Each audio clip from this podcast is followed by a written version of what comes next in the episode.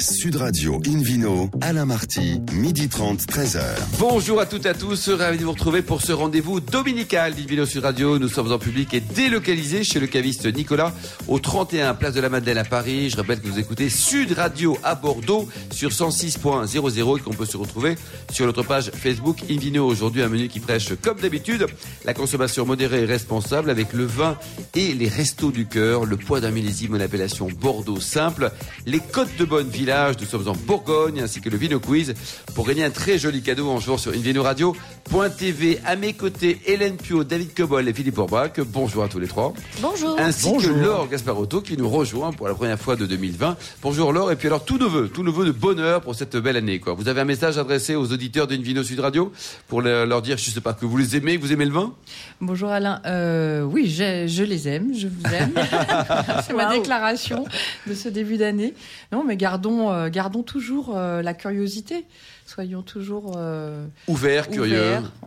et sans a priori. Ouais, c'est très important, quoi. Sans a priori. Merci en tout cas, vous restez avec nous pendant toute l'émission. Laure, pour bien commencer cette émission, notre deuxième invité, hier on a eu le premier, de une vidéo sur Radio, Hélène Pio, vous qui dirigez la, rubrique, hein, une rubrique au magazine Régal. On reçoit Olivier Bernard par téléphone. Bonjour Olivier Bernard. Bonjour, bonjour. Alors, Olivier Bernard, c'est notamment le domaine de Chevalier, l'une des stars du Bordelais. Vous avez une chance de dingue, Olivier. Hein. Vous vivez en plein cœur de l'appellation Pessac-Léognan, dans un lieu béni des dieux et des druides un, lieu que qu'Olivier vous avez euh, coutume d'appeler euh, un jardin secret dans les graves et euh, qui depuis 1865 n'est plus vraiment si secret que ça. vous en êtes le quatrième propriétaire depuis que votre famille l'a racheté en 1983. vous avez tout laissé en état, donc peut-être pas, hein, c'est pas votre genre. Non, c'est pas mon genre, mais j'ai quand même, j'ai quand même vinifié plus de 35 millésimes ici, donc ça, ça commence à compter. Quand je suis arrivé ici en 83, j'avais 23 ans. Et euh, quand on fait son premier vin à 23 ans, on est un gamin. Voilà, et 35 ans plus tard, avant j'étais toujours dans les plus jeunes, dans les plus jeunes, dans les plus jeunes. Là, je commence à être un peu dans les plus vieux, donc pas encore. vous êtes le plus jeune des plus vieux là maintenant, Olivier. C'est ça, c'est dans la tête que. Et, et, alors, ce qui m'a fait très plaisir, tiens, j'ai rencontré Marcel Guigal le week-end dernier. Ah, génial. Euh, et, et, Marcel me disait qu'à 80 ans, euh, ce qu'il avait envie de faire, c'était du vin, du vin. Ah ben voilà. Euh, et il y a des gens comme Aubert de Vilaine, il y y a des gens comme ça dans, en France qui des grands viticulteurs et qui à 80 ans première chose qu'ils ont envie de faire, c'est du vin. Et ça, j'adore ça. Ça, ça nous laisse bon espoir. Combien d'hectares aujourd'hui sur le domaine, Olivier Vous avez euh, combien d'hectares au total, tout domaine confondu En 83, quand ma famille a racheté en 83, il y avait 18 hectares. On a vinifié 200 l'année dernière. Alors, bien sûr, au domaine de Chevalier, il y a une soixantaine d'hectares aujourd'hui. Il y a le domaine de la solitude qu'on a repris en 93, qui fait une petite quarantaine d'hectares. Il y a le château Lespo Martillac, qui est un petit bijou juste à côté, avec des vieux merlots magnifiques. Un, petit bijou que je, je bichonne tous les matins. Et puis euh, un scoop parce que on a on a signé en fin d'année euh, euh, un fermage de 25 ans avec une propriété qui s'appelle Poumey, qui est un petit cru qui habite qui est qui est à Gradignan et qui appartient à la commune de Gradignan et qui nous a été confié pour les 25 prochaines années. Bravo, bravo Olivier. Les gens ont confiance en nous. Voilà. Ça va vous faire combien de bouteilles ça aux prochaines vendanges? Alors sur Pessac-Léognan, eh ben, on va on va avoir 120 hectares et puis il y en a 60 euh, euh, que l'on a commencé en 2011 sur un très joli sujet qui s'appelle le Clos des Lunes, qui est un vin blanc sec à Sauterne. Donc on a acheté euh, ou repris une soixantaine d'hectares sur les cinq grandes communes de villages, sur les cinq villages de Sauterne, et on, on y produit à peu près 300 000 bouteilles de vin. Donc au total, aujourd'hui, on fait à peu près un million de bouteilles voilà, sur nos 200 hectares. Ouais, ça, demande un petit peu de boulot, effectivement. Sur 24 étiquettes différentes. Euh, donc c'est, Et après, il faut les vendre aussi, après, quand même. Il faut gérer. Oui, mais, mais l'avantage, c'est que quand on a 24 étiquettes euh, avec des vins de, de 5 euros à, à, 100 euros, on va dire, euh, ben, il y a toujours, il y a toujours un client, un magasin, un distributeur, un importateur qui est intéressé par un de vos produits. Et c'est, on rentre avec euh, l'effet de gamme est très intéressant, très très intéressant. Et puis il y a des marchés sur lesquels on va travailler sur des vins un peu d'entrée de, gamme ou des vins de consommation, on va dire ça comme ça. Et puis euh, d'autres sur lesquels on est plus sur une notion de grand cru. Et moi, j'ai, ma philosophie, c'est de produire du grand vin et si possible de le vendre au bon prix. Et je suis très attaché à ce que mes clients achète mon vin avec un sourire. Voilà. Et à Bordeaux, ça veut dire tout ce que ça veut dire. Et donc, je, je suis toujours attaché à faire le plus grand vin possible, et, mais essayer de le vendre à un prix qui soit acceptable. Raisonnable. Il faut surtout qu'ils aient le sourire la deuxième fois qu'ils l'achètent. Oui, c'est ça, Sur la oui. première, c'est facile, ils l'ont pas Ouais. goûté encore. Mais là, c'est la deuxième oui, mais, qui est importante. oui, mais quand ils achètent une bouteille de solitude, ou quand ils achètent une bouteille de Claude des Lunes, ou quand ils achètent une bouteille de domaine de chevalier en primeur, je, je crois qu'ils le font déjà avec le sourire. C'est déjà pas mal. C'est déjà pas mal. Ah, il y a quand même quelques années de que boulot, quand Olivier, Ils le hein. regoûtent, quand ils le regoûtent quelques années plus tard, s'ils ont un deuxième sourire, ça, c'est encore un plaisir supplémentaire. Hélène Alors, je voudrais qu'on se concentre euh, sur le vaisseau amiral, euh, le, le domaine de chevalier. Euh, vous, bon, c'est effectivement votre, votre fleuron. Euh, et puis, vous, vous parlez de toute une gamme. Euh, bon, les, les gens connaissent bien le domaine de chevalier. Moi, j'aimerais qu'on parle de l'esprit de chevalier, votre second Ouais. vin, euh, qui que- vous avez créé, je crois, en 1900, à la fin des années 80, c'est ça? Oui, oui, oui. Premier millésime 89. Euh, on, en avait déjà fait un peu en 88, mais enfin bref, c'est l'histoire serait un peu longue. Euh, mais premier millésime euh, portant la marque Esprit de Chevalier, c'est 89. Et là, on est sur des vins à, voilà, on est sur des vins à 26 euros et on est sur des Pessac Léognan Ouais. qui apportent un grand, grand plaisir. Ouais, ouais, ça c'est des prix. euh, C'est des vrais vins de Par exemple, chez, Nicolas, par exemple, euh, et, euh, voilà, on peut les trouver entre 20 et 26 euros suivant les endroits où on va les acheter. Donc c'est quand même très Euh, raisonnable. Le potentiel de garde, Olivier, c'est-à-dire que sur un millésime récent, l'esprit de chevalier peut se garder aussi bien que, que, le, que le grand, Oui. que le domaine? Non, non, non, c'est pas ça qu'on lui demande d'ailleurs. Euh, mais un esprit de chevalier sur un grand millésime comme 2016, euh, j'ai envie de dire entre 5 et 10 ans. Et puis peut-être qu'un 2017, euh, euh, d'aller ouvrir un 2017, là aujourd'hui en 2020, euh, ça commence à être l'heure. Commence à être l'heure, on a quelques années devant soi. Donc entre 5 et 10 ans pour les grands millésimes et entre, entre 3 et, et, et 10 ans pour des millésimes un petit peu plus faciles d'approche. Facile, Voilà. quoi. Pour terminer. Olivier, il y a un Et, élément et important. j'insisterai sur les blancs. J'insisterai sur les blancs parce qu'on fait des blancs extraordinaires, notamment sur les esprits de chevalier. Et là aussi, ne pas oublier de les garder 5 à 10 ans. Parce que ces grands vins blancs de Bordeaux ont besoin de temps. Il n'y a pas Et- que les rouges à Bordeaux. Pour Ouais. terminer, Olivier, que pour garder les vins longtemps, il y a aussi une problématique qui est liée au bouchage. Vous travaillez comment, vous? Eh ben, j'ai commencé il y, a, il y a plus de 10 ans à- à- avec des bouchons techniques, euh, notamment Diam, à faire des essais. Et euh, nos, nos esprits de chevalier sont passés depuis le millésime 2012 en Diam. Euh, et nous avons, euh, sur le millésime 2015, nous avons également passé nos grands vins chevalier blanc, puis chevalier rouge en, en bouchon technique. Pour terminer, qu'est-ce qu'on peut vous souhaiter pour cette année? Alors, euh, je dis souvent, les bons vins donnent du plaisir, les grands vins donnent de l'émotion. Et si je pouvais avoir plein de grandes bouteilles à boire avec, modération. Merci Hélène Pio, merci également à vous Olivier Bernard. Une vidéo Studio Radio retrouve l'élégante Laure Gasparotto avec une très jolie histoire aujourd'hui. Oui, je me suis intéressée à cette association 12 de cœur qui a été créée en 2015 par Pierre-Henri Gaget, dont il est euh, le président. Pierre-Henri Gaget qui dirige aujourd'hui la maison Louis Jadot euh, à Beaune, la maison de négoce. Et avec euh, quelques amis à lui, il a voulu, il a voulu partager la chance qu'il avait dans le vignoble, c'est-à-dire d'avoir une famille depuis longtemps, d'avoir euh, un héritage, un patrimoine. Et avec Aubert de Vilaine, euh, donc euh, gérant de la Romanée-Conti, co-gérant de la Romanée-Conti, Jean-Pierre Perrin du château de Beaucastel, Jean-François Mouex du château Pétrus entre Que des stars. Jean-Claude Rousseau de Roderer, Michel Boss. Voilà, ensemble, ils se sont dit euh, rassemblons des bouteilles euh, et vendons-les aux enchères et donnons ce produit, le produit de ces enchères, à l'association. euh, Les restos du euh, cœur. Les. Restos du Cœur, donc qui sont euh, dirigés aujourd'hui par le fils de Coluche, Romain Colucci, euh, que j'ai rencontré d'ailleurs, et avec le président de- des Restos du Cœur, Patrice Blanc, euh, qui a eu l'aval de, de Véronique Colucci un peu avant sa mort, il y a, il y a un an. Et donc, euh, en 2015, ils créent cette association. Ils, arrivent à, regrouper 102 domaines qui comptent beaucoup en France, hein, des, des très très jolis domaines, qui, euh, grâce à Ficofi, qui est une association, enfin une, une entreprise euh, de, qui met en relation des domaines et des De collectionneurs vente du de vin de vente de vin. Donc, ils ont créé deux premières ventes des vins à Hong Kong. Euh, l'année dernière et l'année d'avant euh, pour faire ces ventes aux enchères et ils ont récolté euh, énormément d'argent, plus d'un million cent trente mille euros la première année qu'ils ont distribué donc pour une association chinoise, puisque la première vente était en Chine. Cette association chinoise, c'est Teach for China, qui, concerne des, enfants à scolariser. Et donc la deuxième association, ce sont les Restos du Cœur. Et donc depuis euh, deux ans, euh, les Restos du Cœur reçoivent 800 000 euros de cette association 12 hein. de cœur. C'est énorme. Et comment on peut faire alors pour on peut en gérer, on peut les aider, comment on peut faire? Alors la prochaine, la prochaine euh, justement, la prochaine vente aux enchères aura lieu à Versailles en France à la fin du mois de, de cette année, à la fin 2020, décembre, à la fin 2020.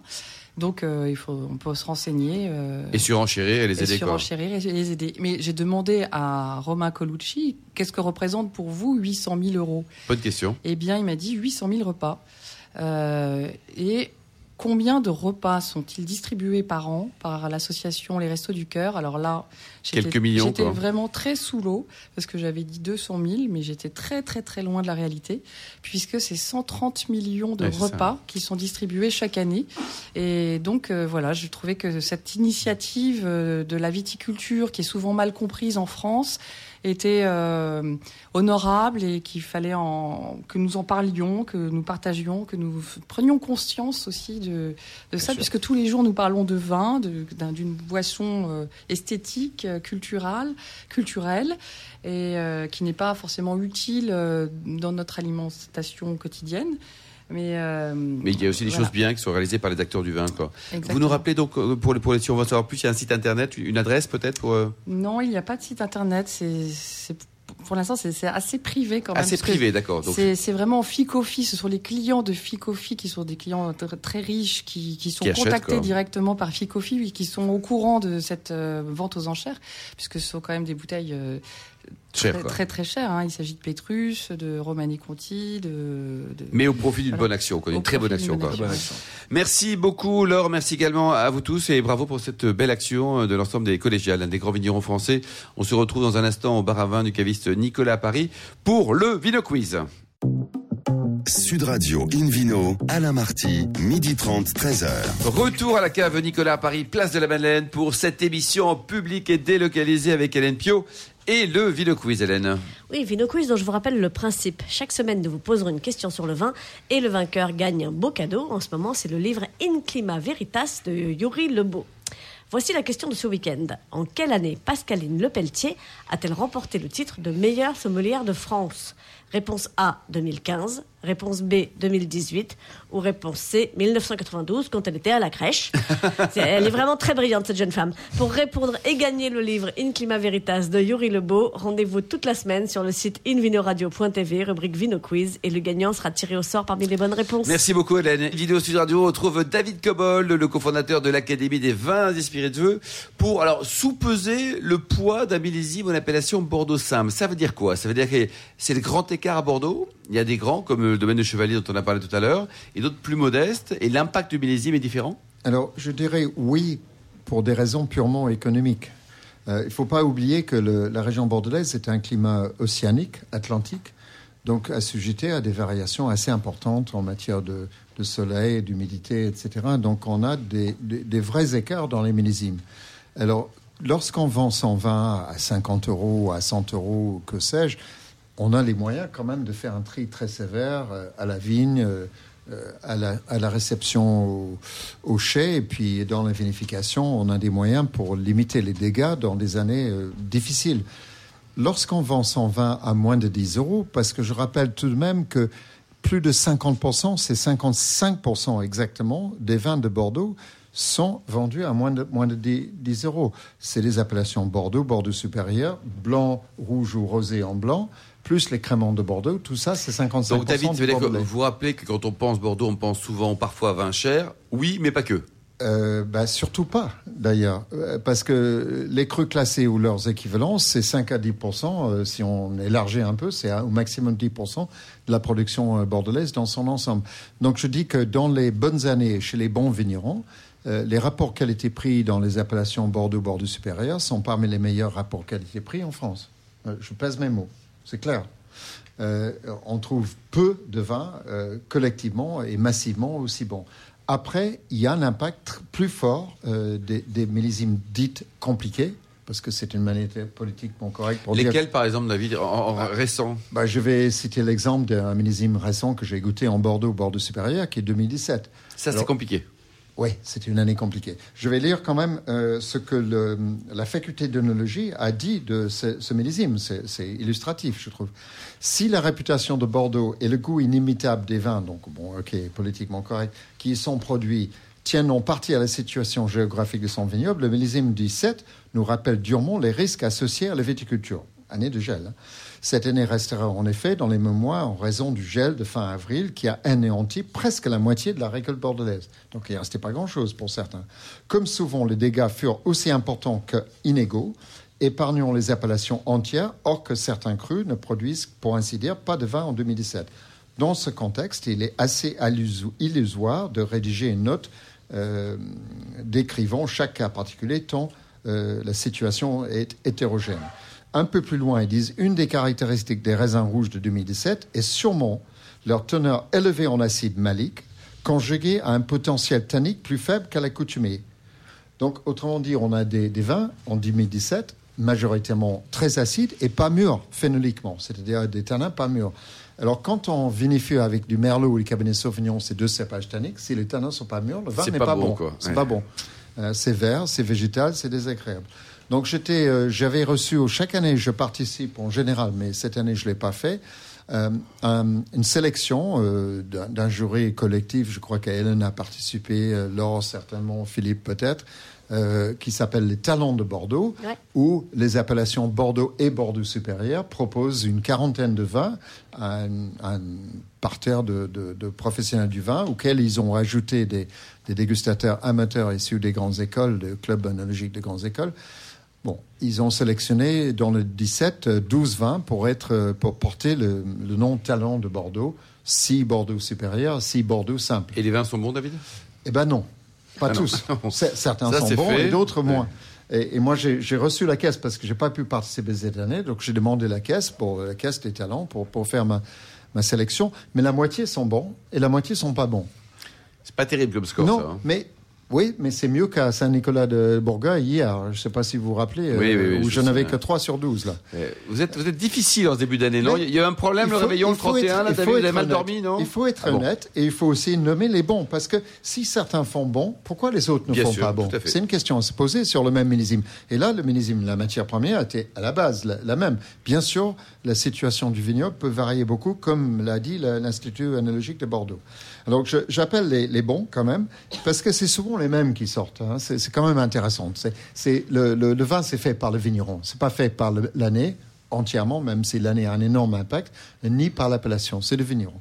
La Motte Vincent, 6 euros quand même. Ah oui. Très bon. Château Lamotte, même propriétaire, 6 euros.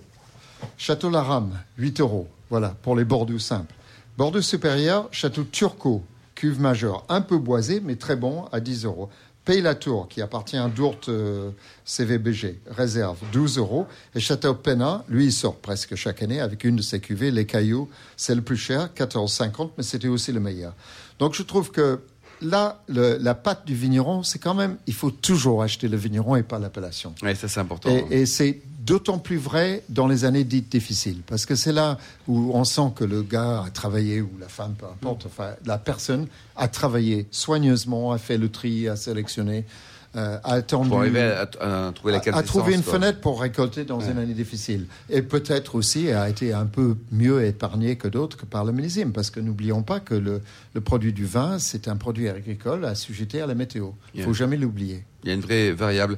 Et ça, David, pour terminer, ce 2017 qui est plutôt réussi, dont vous parlez, euh, on peut les attendre ou alors ça restera, selon vous, hein, Oui. des, des vins à boire quand même rapido Alors, euh, je- on- est surpris par, par la capacité de garde de ces appellations dites modestes. Parce que moi, j'ai ouvert cet été un, un Bordeaux supérieur de 2001 qui était absolument magnifique. C'était Château Parenchère, cuvée Gazignol, cuvée Raphaël, euh, du nom de- du fondateur du domaine, qui a vendu depuis. Et c'était extraordinaire. À, à 20 Donc, ans. oui, en plus, ça peut se garder. Quoi. Et Ouais. ça peut se garder dans les bonnes années. Merci beaucoup, David Cobold. Une vidéo sur Radio retrouve Philippe Forbach, président de la sommellerie française, pour un périple On va en Bourgogne aujourd'hui. Hein. C'est pareil, avec un beau rapport qualité-prix. Hein, oui, en Bourgogne, avec une appellation qui s'appelle Côte de Bonne Village. Alors, c'est une appellation un peu confidentielle. Comme on peut l'imaginer, Côte de Bonne Village, c'est bien de la Côte de Bonne, donc au sud de la Côte de Nuit. C'est une région, c'est une appellation, pardon, qui concerne que les vins rouges, donc issus de Pinot Noir exclusivement. Euh, et il y a quelques petites particularités intéressantes. D'abord, il faut il faut, parler de l'appellation Côte de Bonne qui existe, qui peut être associée soit à un certain nombre de villages comme Ladois, Savigny, euh, au Cédurès ont le droit de rajouter Côte de Bonne sur leur étiquette. Ensuite, ils peuvent aussi, globalement, toutes les autres appellations peuvent revendiquer ou être, en tout cas, on dit, déclassées ou, ou classées en Côte de Bonne tout court c'est-à-dire dans la hiérarchie, ils peuvent revendiquer cette appellation qui est un peu plus générique, ce qu'on appelle une sous-régionale. Euh, c'est parfois un petit peu compliqué, mais c'est une, une, sorte de hiérarchisation qui fait que si on peut le plus, on peut le moins, et donc on peut finalement avoir une appellation de repli. C'est le cas pour tous les vins donc de ce secteur-là. Euh, mais l'appellation Côte de Bonne Village, exclusivement, elle est limitée à quelques parcelles qui, du coup, ont droit à une spécificité particulière. Alors, qu'est-ce qui différencie la Côte de Bonne par rapport à la Côte de Nuit? C'est plus au sud, l'exposition est quasiment la même. Géologiquement parlant, on pourrait penser que c'est le prolongement sud, mais la Côte de Bonne est, est un massif un peu plus récent que la Côte de Nuit en termes de géologie. Pourtant, c'est pas très loin. Euh, et puis, l'altitude est effectivement euh, euh, un petit peu moins élevée dans la côte de Bonne que dans la côte de Nuit.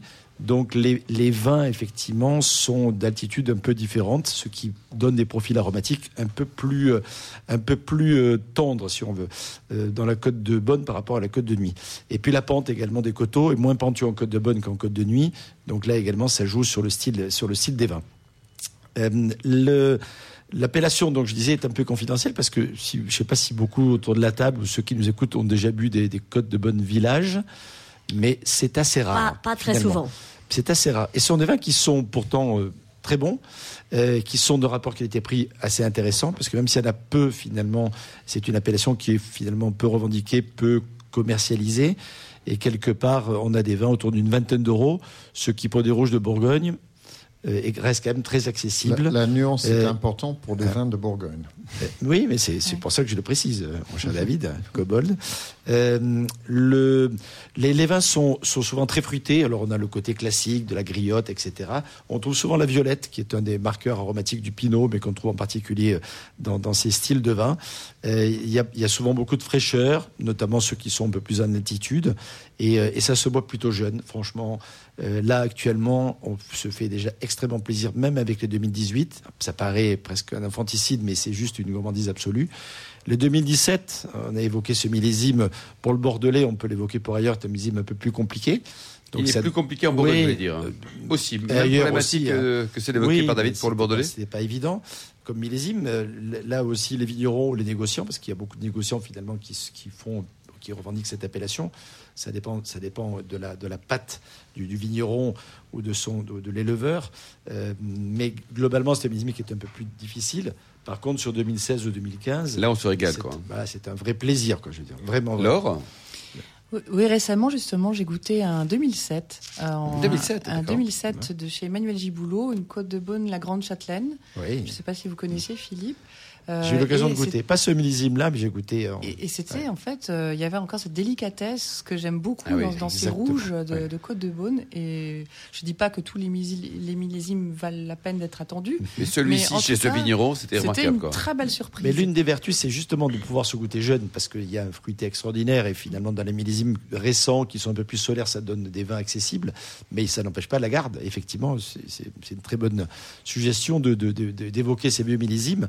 J'ai même goûté des 2005, qui était un millésime aussi assez intéressant, et même des 2003, qui, mm. euh, malgré son, son, côté solaire euh, sur le, papier, a donné des vins finalement avec une réserve d'acidité qui n'est pas inintéressante, parce qu'il y a eu des blocages de maturité qui ont fait que quelque part, on a ces acidités qui sont assez marquantes. Quelques vignerons, indépendamment de Oui, quelques maisons. Euh, j'ai goûté chez Bouchard une très jolie cuvée. La maison Louis Latour récemment aussi, dans, dans un style qui est, qui est, très fidèle à ce qu'ils font en général. Albert Bichot qui est une des maisons dont on parle beaucoup, notamment au moment de la vente des vins des hospices, que c'est le plus gros acheteur des hospices de Bonne.